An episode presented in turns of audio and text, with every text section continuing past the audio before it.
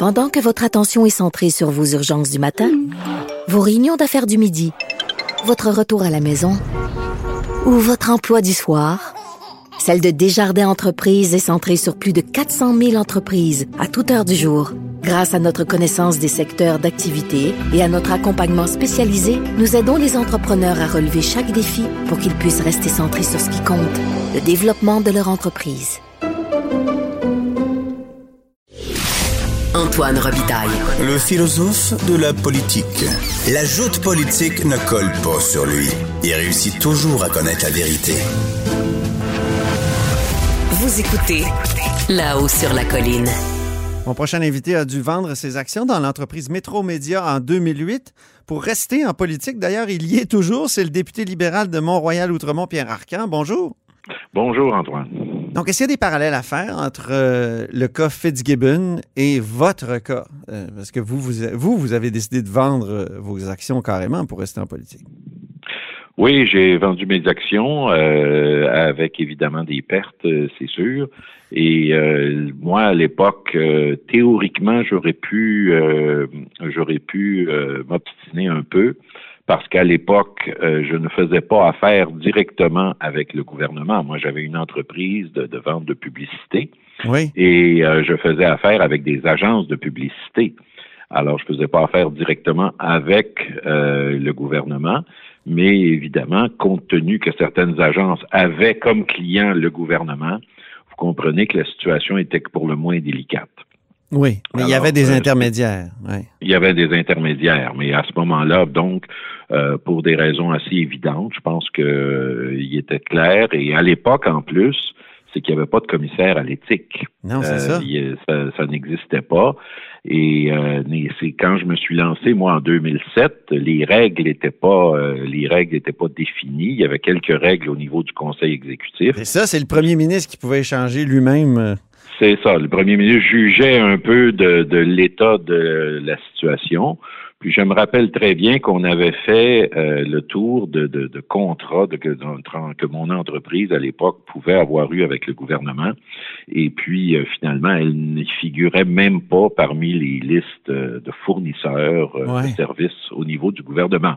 Mais à un moment donné, on était dans des débats très intenses à ce moment-là avec Stéphane Bédard qui était le leader pour l'opposition officielle et qui nous critiquait sans arrêt. Mm-hmm. Alors, euh, moi, à l'époque, j'ai dit, écoute, euh, on va euh, on va essayer de régler le problème, même si, vous savez, on dit toujours, hein, au-delà de, de la loi, il y a souvent les apparences. Alors, moi, je voulais je voulais régler la question des apparences, là, et je pense que c'était absolument nécessaire de le faire, et c'est ce que j'ai décidé de faire à ce moment-là.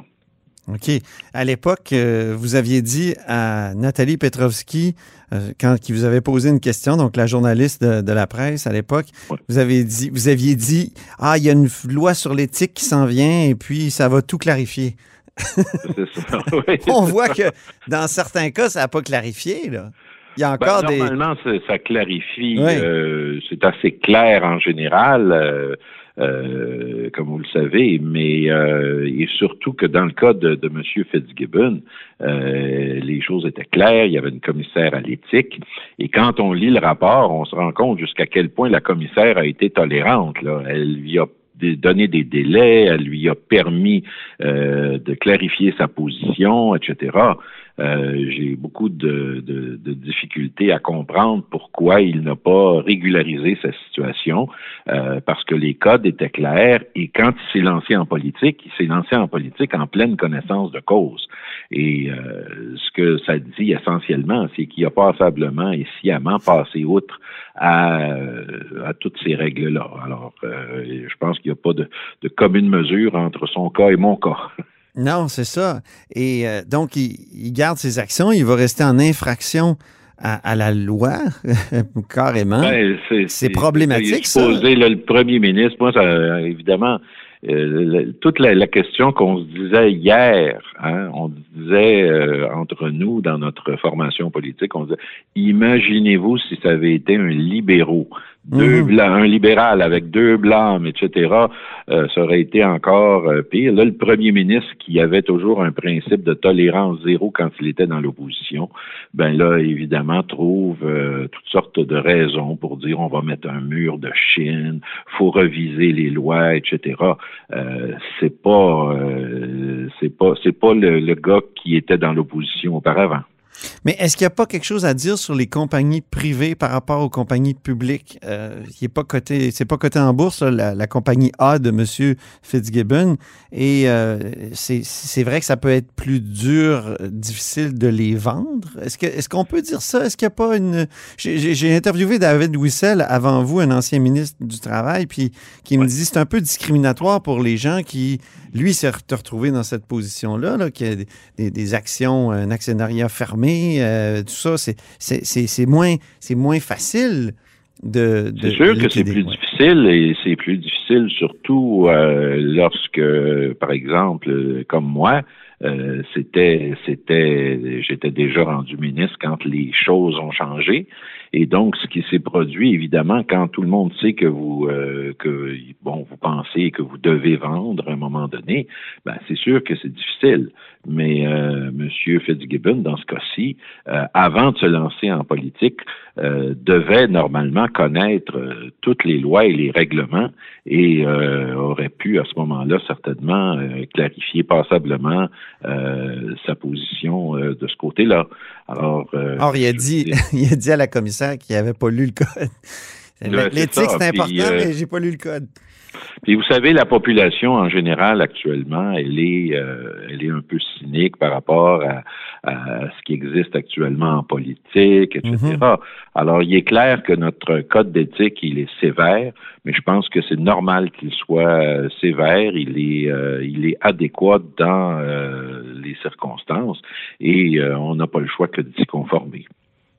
Est-ce qu'il est pourrait évoluer quand même? Est-ce qu'il pourrait être plus flexible pour les gens qui ont des Ben moi, je pense que pour l'instant, ce code-là a été adopté euh, il y a quoi, une dizaine d'années maintenant, ou à peu près, là, avec l'avènement de la commissaire à l'éthique. Oui. Euh, je pense que c'est pas le temps actuellement de commencer à regarder euh, de nouveau cet aspect-là.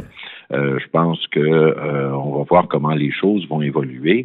Euh, la plupart des gens s'y conforment. dans le cas de M. Fitzgibbon, c'était c'est vraiment un cas particulier qui parce que la plupart des gens s'y sont conformés. dans le cas que vous me parliez de M. Whistle tout à l'heure, je me rappelle très bien qu'il était rentré dans mon bureau à un moment donné, puis il m'avait dit, écoute, moi, j'ai l'intention de poursuivre. Je pense qu'il avait une entreprise de construction, quelque chose comme ça. Et il avait dit, moi, moi, euh, je peux pas, donc euh, je, vais quitter à ce moment-là. Euh, je, vais quitter la politique et puis on, s'était parlé un peu là-dessus.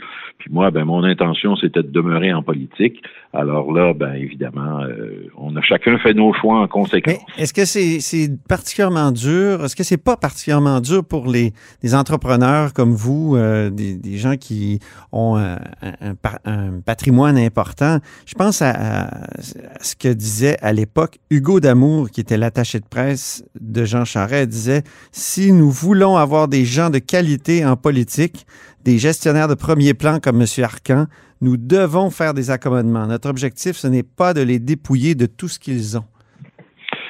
Oui, euh, je comprends que c'était ça à ce moment-là, en 2007, mais vous savez, on a évolué depuis euh, depuis cette période-là. On est rendu maintenant en 2020. Euh, je crois que quand je regarde ce qui se passe aux États-Unis, quand je regarde ce qui se passe un peu partout, il y a toujours ici et là des accusations euh, à gauche et à droite sur des conflits d'intérêts possibles, sur euh, un paquet de choses comme ça. Alors, il est clair qu'on n'a pas le choix de, comme on dit en l'expression, c'est toujours d'être plus blanc que blanc. Oui. Alors, je pense qu'on n'a pas le choix que de faire ça c'est sûr que ça rend les choses plus euh, difficiles en politique, d'aller en politique lorsqu'on a eu une longue vie dans le domaine des affaires. Mais à partir du moment où on décide d'aller en politique, ben, je pense qu'il faut faire table rase de, euh, ce qui euh, existait auparavant. Les gens qui sont issus du monde des affaires qui vous parlent, Pierre Arcan, est-ce qu'ils vous disent un peu ce que le premier ministre a rapporté hier, c'est-à-dire t'es courageux, mon Dieu, je ferais jamais ça. Vendre mes affaires, me dépouiller. Est-ce que est-ce que c'est genre oui, il y a des personnes il y a des personnes qui nous disent ça, puis il y a surtout des personnes qui m'ont dit écoute, tu es en politique pour les bonnes raisons. Euh, tu es en politique pour essayer de faire avancer un certain nombre de causes et euh, tu es également en politique pour euh, faire en sorte que la population du Québec vive mieux, que le Québec soit plus fort. Je pense que c'est un peu tout ça qui nous motive. L'appât du gain à un moment donné, ou enfin le, fait de maintenir des entreprises tout en exerçant une fonction de député ou de ministre, c'est pas mal plus compliqué. On a quand même le droit d'avoir des intérêts dans des compagnies publiques là qu'on peut déclarer au commissaire à l'éthique. Moi, je ne fiducie sans droit de regard, mhm. des choses comme ça. Euh, tu as quand même le droit d'avoir ça. Mais d'avoir des entreprises privées qui risquent de faire affaire avec le gouvernement, qui risquent de demander des prêts à Investissement Québec et ainsi de suite, euh, ça, ça commence à être, euh, c'est pas acceptable. Est-ce que le gouvernement comprend bien ce que c'est qu'un conflit d'intérêts? Moi, j'écoutais Éric Kerr tantôt, j'écoutais le premier ministre hier, puis j'ai pas l'impression qu'ils comprennent ce que c'est ben, qu'un conflit d'intérêts. Essaye de justifier l'injustifiable. On sait qu'il y a un lien très, euh, très important entre M. Fitzgibbon et le premier ministre. Alors, euh, c'est sûr que le premier ministre essaie de le protéger et qu'il a demandé euh, à l'ensemble de sa députation de faire de même. Euh, ça, ça m'apparaît clair et les explications de M. Kerr ce matin n'étaient pas très convaincantes, le moins qu'on puisse dire. Pourquoi? Ben, écoute, il essayait de te dire que là, finalement, euh, c'était bien difficile de vendre la compagnie. Il essayait de dire qu'il n'y avait pas eu de cas de fraude et ainsi de suite. Euh, vous savez, on parle de, on parle pas de fraude dans le sens où euh, on parle de, de conflit d'intérêt, d'apparence de conflit d'intérêt. C'est pour ça qu'il y a un code d'éthique. Et euh, là, dans ce cas-ci, euh, c'est sûr qu'il y a euh, apparence de conflit d'intérêts et, en plus de ça, si vous lisez le rapport de la commissaire, comme j'ai regardé un peu l'intérieur du rapport de la commissaire, à un moment donné, il y avait des informations d'investissement Québec qui parvenaient au ministre, etc. Il n'y avait pas, il y avait pas là un mur de Chine clairement dans ce qui, dans ce qui se passait.